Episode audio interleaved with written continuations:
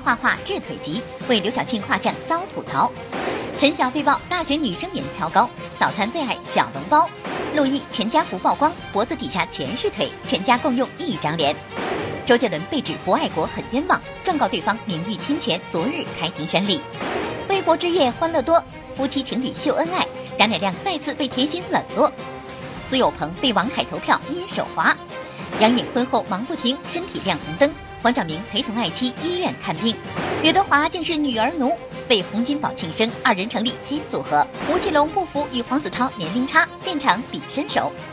预备刘诗诗举办丛林婚礼，趣味民调：黄歇、秦王义渠君，你若是芈月，你选谁？争风吃醋加卖萌，孙红雷一个大写的小公主。爱到深处自然黑，邓超玩坏芈月传，目测主板快跪烂。更多内容尽在今天的每日文娱播报。嗨，大家好，这里是正在为您直播的每日文娱播报，我是陈静。今年呢，我们推出了看播报摇一摇中大奖的观众互动新玩法。我想这几天很多观众可能和我们一起摇的是不亦乐乎，很多人中到了金币，还有几位幸运儿是摇到了大红包。哎，今天我们这个摇大奖要继续进行，只要您发现屏幕下方出现这个可爱的微豆宝宝的时候，马上拿出手机，一百秒的时间和我们摇起来，丰厚的现。金或者实物礼品在等待着您哦。同时呢，今天我们为大家准备的惊喜大彩蛋，还有陈思诚的亲笔签名照片。好啦，睁大眼睛盯着屏幕，一起来期待今天摇一摇的开始。好，来看节目啊！今年春节期间呢，倪萍将带着自己的画作去到加拿大温哥华办画展啊，不少好朋友纷纷送上祝福。可是，在昨天举办的画展发布会上，我们却发现倪萍的身体似乎出现了一些状况。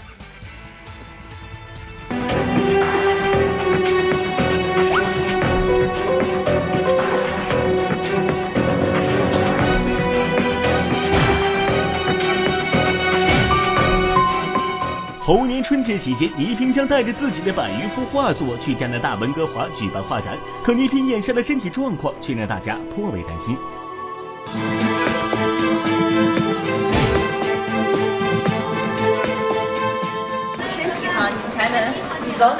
行，行啊！我就日夜在那儿画，可能把颈椎呀、腰椎呀都累坏了。听说家里没有空间给您画画，还是？我现在在洗手间画。我把浴缸盖上三合板子，六十块钱的毯子铺着，我那画室一共一百多块钱吧。对画画如此热衷，很难想象倪萍其实年过五十才开始学画，而且不拜师，全靠自学成才，却频频得到大家赞誉。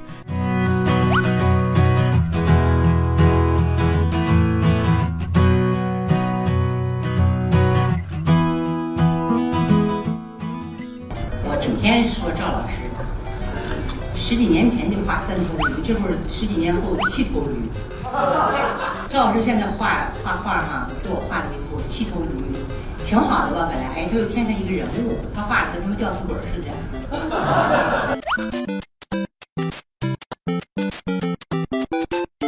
对他的画做什么评价？做的特对对对对对，我能不做？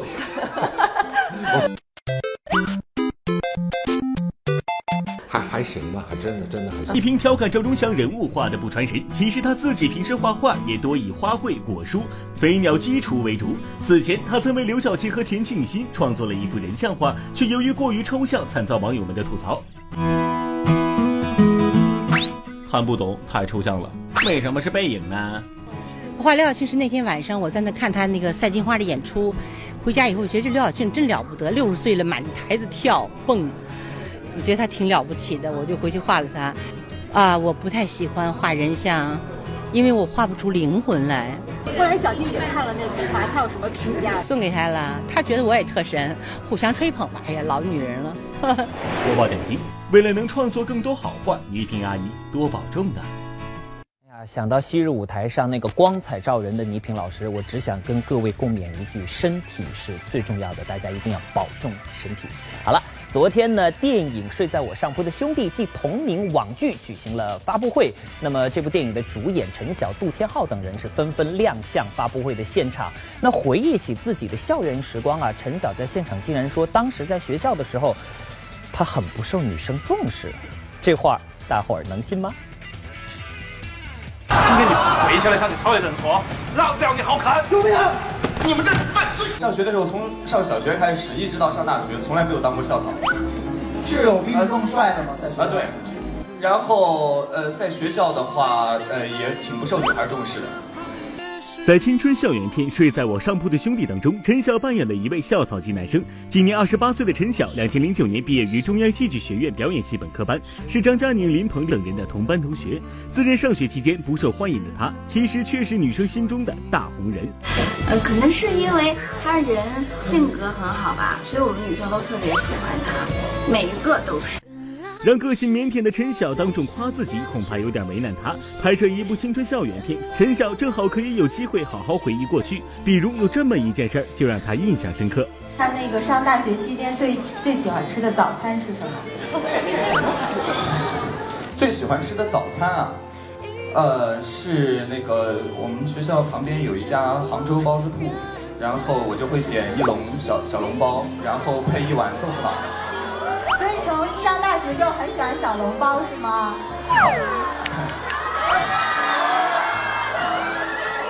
吃个包子才算圆满。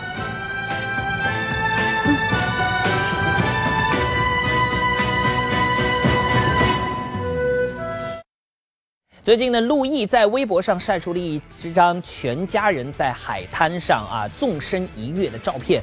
很多网友看到这张照片之后呢，纷纷感叹：“哎呀，脖子以下都是腿，基因太可怕。”谢谢大家的祝福。从今天起，我是萌萌哒一枝花。原来陆毅是在感叹自己男人四十一枝花。一月六日，陆毅生日当天，在微博晒出一家四口海边度假的照片，其中一张照片引来网友一片惊呼。照片中，贝尔和爸妈身穿白色衣服在海滩上纵身一跃，照片中一家都是大长腿。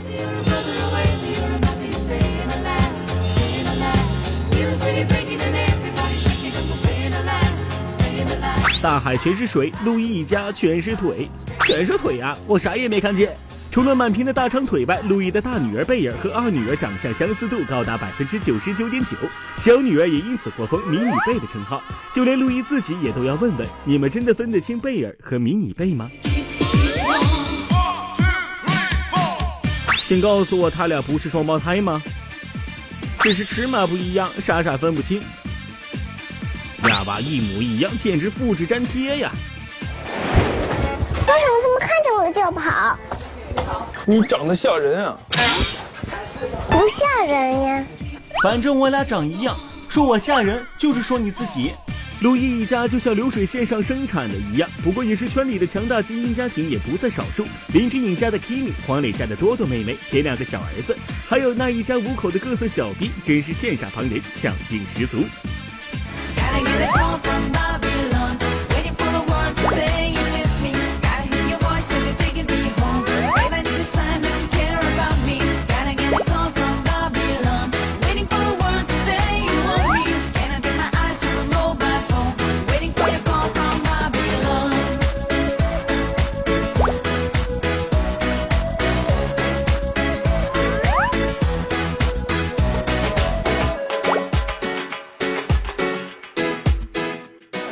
报点评：基因太强大，为了下一代，小文我一定要精心择偶啊！好，现在开始进入拼基因的时代。好，再来说说周杰伦啊。前段时间呢，有一个微信公众号发长文说他不爱国，这一下呢也是激怒了周杰伦一方。于是呢，周杰伦将对方告上了法庭。那昨天呢，这个案件也有了最新的结果。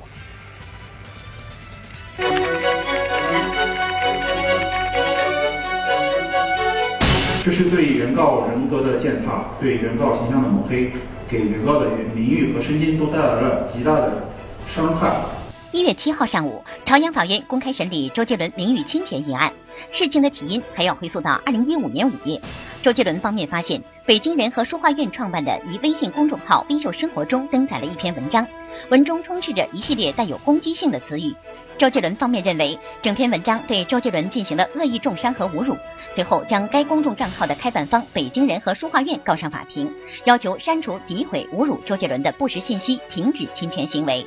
判令被告在呃腾讯首页及人民法院报上公开向原告赔礼道歉，判令被告向原告赔偿经济损失五十万元。向原告支付精神损失费十万元。在庭审当天发布文章的微信公共账号已经注销，但是该事件却在网上引起了轩然大波。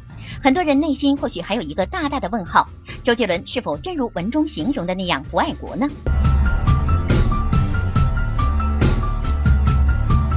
华流，我觉得现在其实因为现在韩流很强嘛，对，不要被韩流追上了。对，但我觉得所有的艺人呢要联合起来，不要再什么江南 style 了。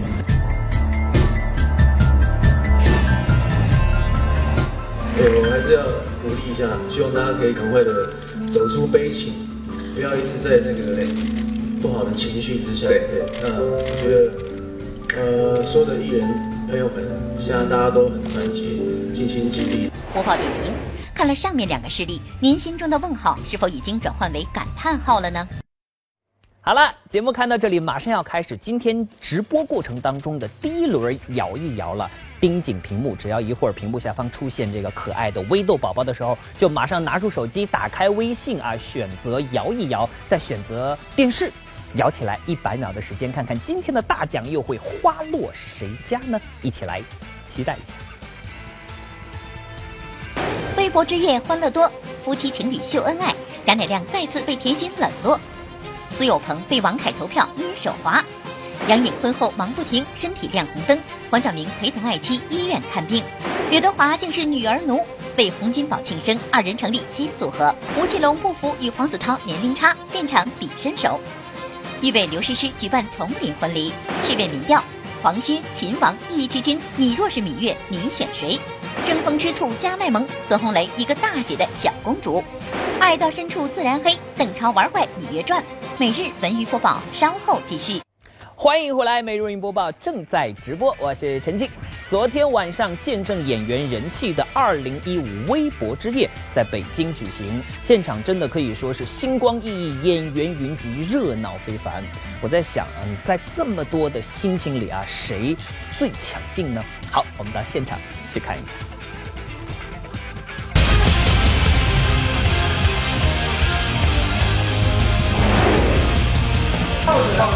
抱一个，抱一个，抱一个，加油！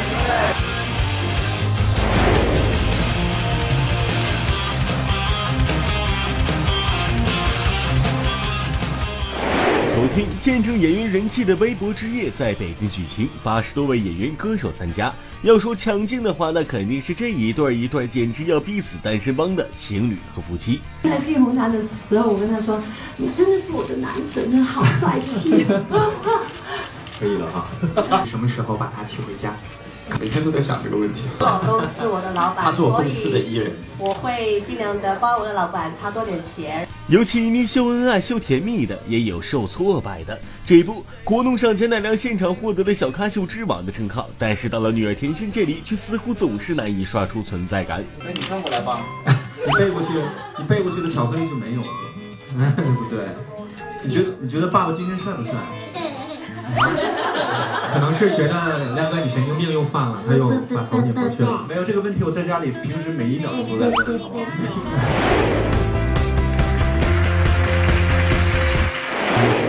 家里给你做好吃的呢？不是。不是，那干嘛去了？妈妈也也去工作去了。啊，是。妈妈今天去录节目了。那你现在跟爸爸在一起工作开心吗？不开心。为什么不开心？这里有一段对话，我跟王源的。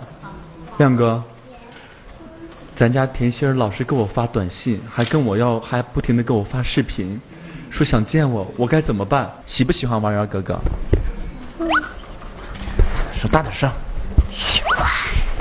不管配合不配合，甜心无疑是成为当天最大赢家。王源哥哥没有到场，另外一位大咖跟他的互动让大家羡慕不已。哎呀，你看，小美人鱼啊，几岁的美人鱼呀？这她是我看过的最可爱的美人鱼，这就是你想象中美人鱼小时候的样子。美人鱼小时候就是就是这样子。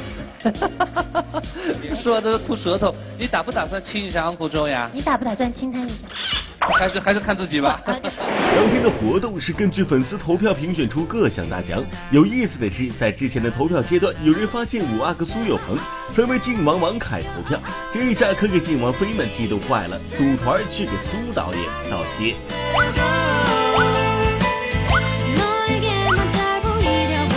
那回王凯在第一名嘛，然后我就直接点了哈。对，我这应该不是这么回事？可是我真的觉得那个以后那个。新浪可不可以不要默许，他就自己发个微博，这样我在想测试一下这个功能了。结果后来我不知道，因为我第二天有活动，完全不知道就发了一个出去。吴阿哥还真实在，坦言给金毛点赞只是误操作。不过说起苏有朋和王凯，其实两人的缘分也算不浅。早在十年前，他们就属于同一个公司，两人当年先后走红毯，还发生过这种尴尬。一次走红毯，我记得很清楚。然后苏有朋在前面走的时候，哎，有朋看这边，有朋看这边，有朋看这边。然后粉丝啊，有朋有朋有朋，就这样，你知道吗？然后。好，走过去了，然后我就走上去了。走上去之后，鸦雀无声，特别安静。那你之前有听说过他吗？因为你俩原来一个公司的。在华谊的时候确实不太知道，不过《琅琊榜》我有看一些，对，它是一个是非常现象级的这个作品。想必大家一定记得，去年十月份黄晓明和杨颖的婚礼，真的可以说是羡煞整个影视圈啊。然而，公主和王子的婚后生活并没有大家想象当中的那么美好。呃，结婚之后，他们俩是聚少离多，甚至呢，高强度的工作让杨颖的身体还亮起了红灯。我们现在是在发布会的现场。刚刚我们说过了，今天呢，baby 呃没有有特别原因没有办法来到现场。我们先把掌声送给 baby 好不好？先让他祝福他早日康复。我们都等着他跟大家再次见面。昨天，在电影《谋杀似水年华》的发布会现场，作为主创的杨颖迟迟未见现身。直到发布会开始，主持人遗憾宣布杨颖因身体状况缺席。而就在前一天，杨颖在青岛出席代言活动时，身体状况已经不太好。大家好，我是 baby，不好意思，我今天有点生病了，对，但是也非常高兴可以在青岛跟大家见面。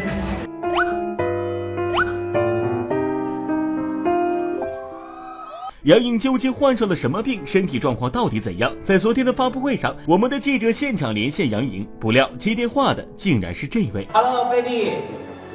呃，我是小明。哇，哦，小明，小明哥你好。当然，你如果一一定要叫我 baby 的话，我也可以接受。我们都叫你 baby。哎，小明哥现在是陪在 baby 身旁，是不是？呃，实际上是他在医院里，然后医生现在在帮他看看病，所以他接不了电话。所以他只能是我来帮他接话接电话，因为他实在是生病的很严重，然后高烧，然后一直都是浑身发软，然后说话都很困难，所以他今天的很多事情都取消掉了，代替他道个歉。谋杀似水年华，微博之夜，对不住了，今天倒下了。照片是我拍的，大家放心，我一直在。婚后三个月，本应该是你侬我侬的蜜恋状态，可杨颖和黄晓明却聚少离多，两人每天辗转不同的城市连轴转，这让杨颖的身体也有些吃不消。不过在贤妻良母和工作狂之间，杨颖好像更倾向于后者。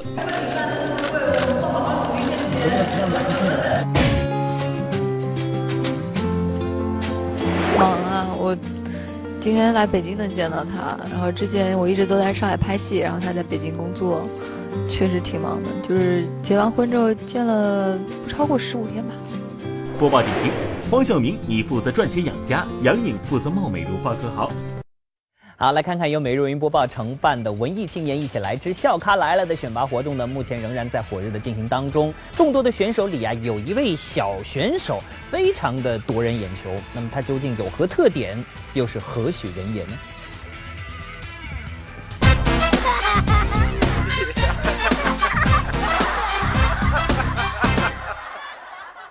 我承认自己平时比较低调，但是一想到从明天开始天就会变得老冷老冷的了，就觉得必须要给亲发个视频，告诉你多穿点衣服，别嘚瑟，变成僵尸就玩完了。秋裤、棉袄啥的，咋暖和咋整都是极好的。哎呀妈呀，操碎了我这颗善良的心了都。红鲤鱼家有头小绿驴叫李驴驴，绿鲤鱼家有头小红驴叫吕吕吕。绿鲤鱼说它的李驴驴要比红鲤鱼家的吕吕吕厚。大家好，我叫张家柔，江湖人称中国好吃的卷毛豆豆。我今年八岁了。这是妈妈让我说的。可是我是九岁。眼前这个一见镜头就来劲儿的小姑娘，就是小咖来了第二场海选的参赛选手张嘉柔。按常理来说，参赛选手在舞台上表演完节目就该鞠躬下台，可这个小家伙在表演结束后，却是被主持人强行抱下舞台的。没事，你肯定没孩子。嗯，我是有孩子的人，赶紧让他下去，否否则今天结束不了。口令，就我说边边走边说，边走边说来。不行，我得站着，这样表示我对你们的尊敬。等一下，好了，我最后说一句。我觉得他是觉得，嗯，我在台上比他还怎么说呢？比他还像主持人。原来小家伙是个话痨，一开口就停不下来。为了节目可以正常进行，作为评委的于白梅不得不打断他的话匣子。孩子能说会道，对妈妈来说应该是件很幸福的事儿。可实际上，张嘉柔的妈妈却因为女儿话多，倍感困惑。卷毛。不是一般的话多，他是话相当的多。然后就是他叙述一件事情，没个十分钟、十五分钟的叙述不下来，我就跟他说不行，以后妈妈必须规定你晚上。七点不能说话，然后规定我七点以后不许说话，我还说话，妈妈就规定我背三嗯派后面的一百位数字，三点一四一五九二六五三五八九七九三二三八四六二六四三三八三二七九五零二八八，这我都背下来之后，妈妈又让我背《三字经》《弟子规》《百家姓》《千字文》和《声律启蒙》，我都背下来之后，妈妈真是服了。刘德华竟是女儿奴，为洪金宝庆生，二人成立新组合。吴奇隆不服与黄子韬年龄差，现场比身手。欲为刘诗诗举办丛林婚礼，趣味民调：黄歇、秦王一骑军，你若是芈月，你选谁？争风吃醋加卖萌，孙红雷一个大写的小公主。爱到深处自然黑，邓超玩坏芈月传。每日文娱播报，稍后继续。欢迎回来直播继续，我是陈静。昨天呢，电影《我的特工爷爷》举行了发布会，呃，洪金宝、刘德华等主创纷纷出席。恰巧呢，昨天还是洪金宝六十七岁的生日哦。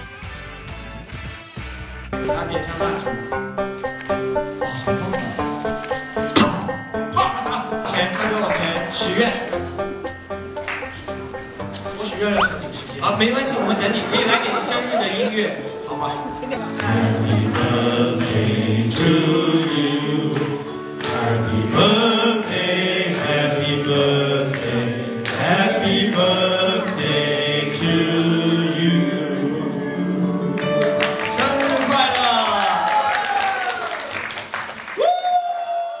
电影《我的特工爷爷》发布会当天，正值导演洪金宝六十七岁生日，他自然也成为全场关注的焦点。自上世纪八十年代至今，三十多年里，洪金宝、刘德华已经有十多次合作。此番在我的特工爷爷中，两人再度携手。洪金宝扮演一位头脑不太灵光的老人，担任监制的刘德华则客串演出了洪金宝的邻居，并且两人还成立了一个组合。每次我都想把事情做好，但怎么做都是错。在我们的洪金宝大哥面前特别的乖。哎，我告诉你，在现场真的还好，我吃素，不然的话，我一定跟他一样的 size。为什么呢？每天吃，啊，招待的特别好。对，然后旁边的人都吃，他就在旁边看，他看你过瘾。现在片场，我听说你们两位有个组合的名字，是吧？叫宝 boy 组合。哦，我是宝，你是 boy，宝你是 boy。我是宝，他是 boy。要说刘德华、洪金宝这对拍档，绝不止合作这么简单。首先，两位都属牛不说，回到家里，洪金宝是出了名的宠爱他的两个大孙子，而小他十二岁的华仔，则是名副其实的女儿奴。收到什么样的祝福吗？就是孙子呀。孙子，孙子给我讲了，呃，生日快乐，爷爷生日 Happy Birthday。你宠孙子和华仔宠女儿俩，谁更厉害呀？宠谁？呃。我想他会厉害一点，因为什么？通常他都抱，我是很少抱，因为我抱不动。但是你是抱着吗？呃，不是，我看到抱着，他都抱着。准备了，是耳朵美每一朵播报点评：好兄弟不仅要经得起考验，还要经得住调侃。说到七零八零九零后，有的人说呢代沟太深无法沟通，但是你看黄子韬、小沈阳、李亚鹏这三位不同年龄的代表人物，却共同出现在了一个真人秀节目里。今天呃还没过生日，啊十二岁。人生小沈阳，吃不到，谢谢。是七一年生人，一九七一年。昨天，中国版野蛮生存挑战类真人秀《丛林的法则》在上海举办了家族动员会，黄子韬、李亚鹏、肖沈阳、邢傲伟、孙艺洲等几个风格完全不同的人聚集到了一起。不过，还没开始旅行呢，就有人被玩坏了。这还没出发呢，先退出俩了。这一九五三年的着急了是吧？是着急了。从开始到现在就一直在说年龄差，啊？可以把自己的年龄加上媳妇儿的年龄除以二，诗诗不是很年轻吗？找个平均值。对。那我还是大呀。那你回来吧，你没事儿。吴奇隆比李亚鹏还大了一岁，成为了几个人中的大哥。但吴奇隆并不服气，和九零后的黄子韬比试起身手来也是毫不逊色。有两下子，哇，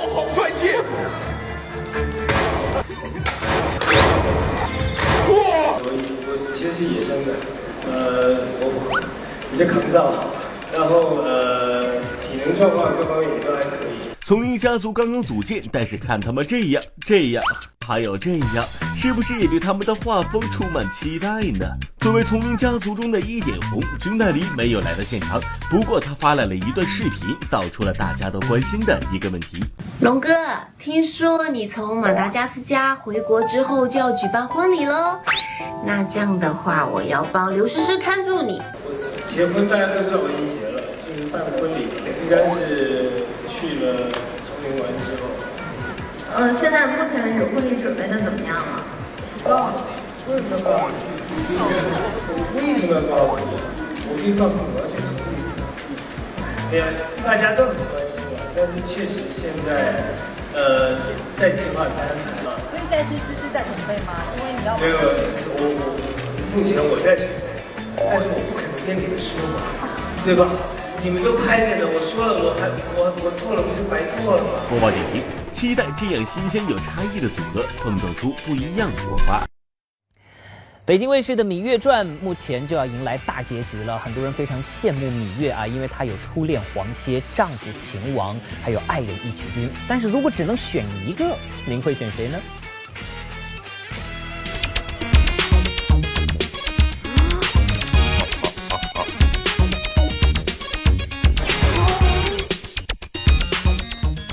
大家好，这里是每日文娱播报趣味民调板块原来是播报，我是欧阳慧。昨天晚上我做了一个特别美的梦，我相信所有看过《芈月传》的妹子们都一定会梦寐以求的。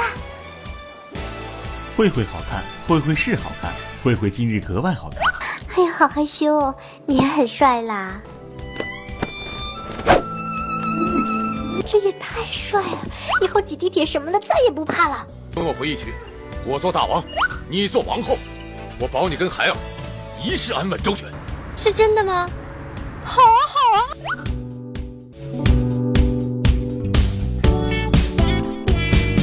应该会选子熙，为什么？因为他毕竟是青梅竹马的嘛。然后初恋，我觉得初恋还是很重要的，而且他说话又好听。如果我是芈月的话，我肯定就跟义渠君走了。开始特别喜欢子熙，后来就被秦王感动了，特别喜欢秦王。《芈月传》中曾有三个男人把芈月奉若珍宝，并为之倾倒，一个是懵懂美好的初恋黄歇，一个是给他信任和安全感的秦王嬴驷，还有一个是狂野痴情的义渠君，简直是羡慕死各位小姐妹了。究竟三位男性是如何俘获到一众少女的芳心呢？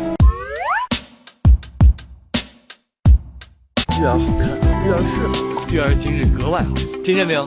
呆子，嘿，月儿知道，月儿知道是真的。温柔，很会说情话。那你跟谁比较像？黄歇。为什么？因为我也挺想我初恋的，我也希望跟我初恋在一起。你媳妇不是初恋吗？我媳妇，那那个咱聊别的吧。一辈子没有得到的，就是没有圆满的一份情感，所以我觉得是他一辈子最牵挂的一个人。为他厮守了一生，都没有再找别人。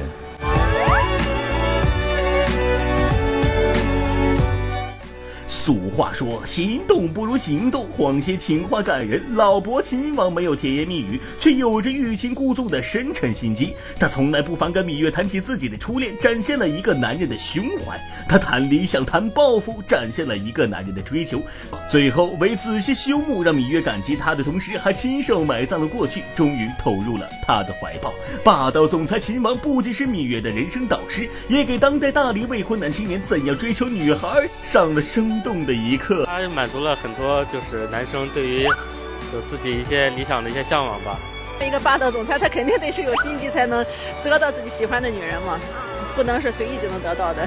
一点点爱情吧，但是感情是多于爱情的那种感觉。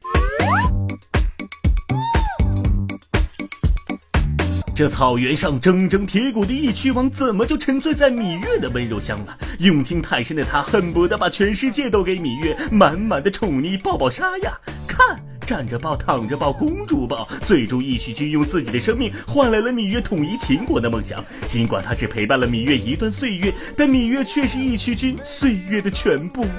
既温柔，然后又很霸道，就是很符合心目当中的男朋友的标准。曲王他是对爱最不管不顾的，对芈月来讲也是让他很痛心的一个。播报点评：不管选择谁，愿意在低谷的时候用心陪伴你的人，就值得刻骨铭心。争风吃醋加卖萌，孙红雷一个大写的小公主，爱到深处自然黑。邓超玩坏芈月传，目测主板快跪烂。每日文娱播报，稍后继续。好，欢迎回来，每日文娱播报继续直播，我是陈静。大电影《极限挑战》马上就要和大家见面了。据说呢，除了极限六人帮之外，小公主另有其人。真没意思，发不会。把主演给气跑了，你说这没事，他一会儿剧前会回来的。来来来，再休息。我们一般都采取不理睬的方式。行，他一会儿就回来了。那咱们聊咱们的，他应该熬不了。别理我，我自然就会回来。对对对。《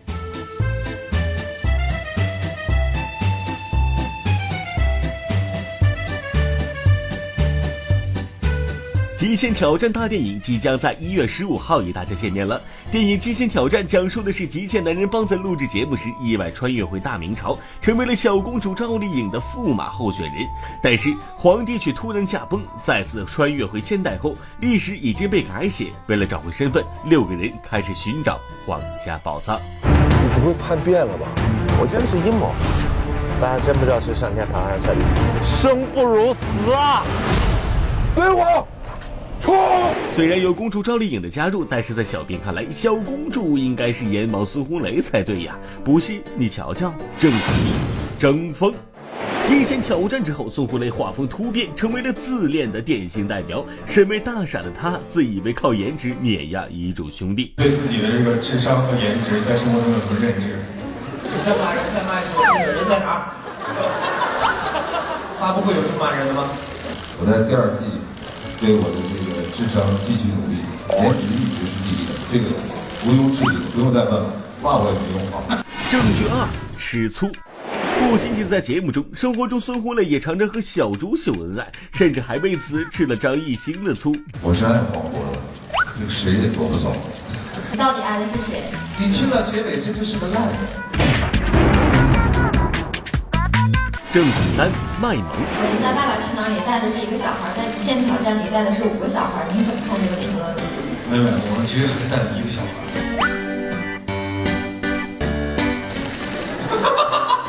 是 红雷大哥。谁是小孩？我没有说是你啊。我我我没说你说是我的。那我说的是你。播报点评：极限男人帮给观众的是欢笑，给自己的是感动。有句话叫做“爱到深处自然黑”，我觉得用来形容邓超对孙俪的爱是再合适不过了。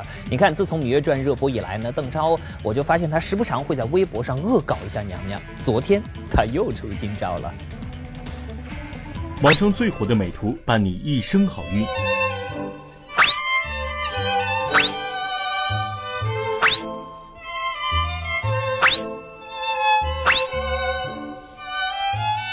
自从《芈月传》热播以来，娘娘孙俪在剧中的形象就屡遭自家老公邓超的调侃。这不，昨天邓超在微博上发的这组神 PS 图就惊呆了众网友。不过要不仔细看，还真的分不清楚哪一个是邓超，哪一个是娘娘。以为自己眼瞎了，娘娘怎么变成邓超了？还是想说一家四口，邓超最丑。邓超如此玩坏芈月已经不是第一次。当初《芈月传》还未播时，邓超一家在微博上大晒芈月表情包。等等，小花不怕，爸爸在。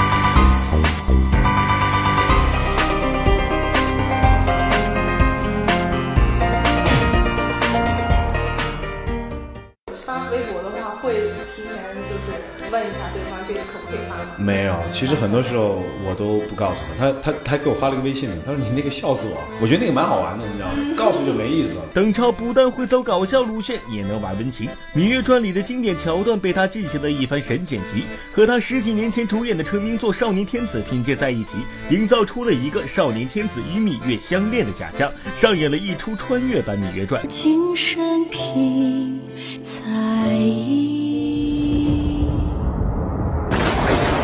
见繁华如许，永生不得离去。少年天子邓超如果穿越到秦朝，不知道会取代子期秦王还是义渠君呢？其实孙俪对邓超在《芈月传》中的角色早有定位，超哥像屈原，你知道吗？是吧？我像石狮子。那个白没说上屈原，那肯定就是屈原。播报点评：娘娘，你快管管，米八子已经被你家超哥玩坏了。好了，今天直播的最后一轮摇奖马上就要开始了，睁大眼睛静候围豆宝宝的出现吧。稍后音频道将要播出的是《我家有明星》。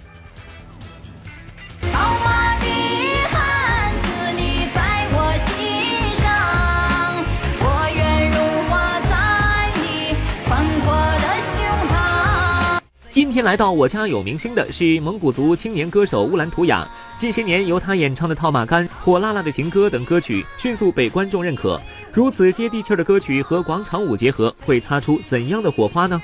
火辣辣的情歌，火辣辣的城，火辣辣的草原，有爱的天堂。我跟大家透露一下，李伟健跳起广场舞来可可爱了，来。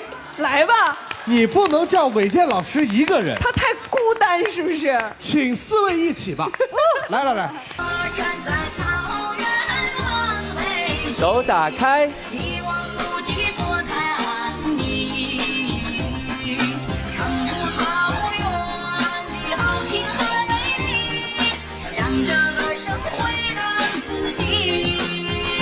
欢迎回来！每天到这个时候，我都跟您一样非常期待，看看今天大奖花落谁家呢？今日之星是。哇，小野熊猫啊，它获得的是四百五十七块一元的现金红包，好厉害呀！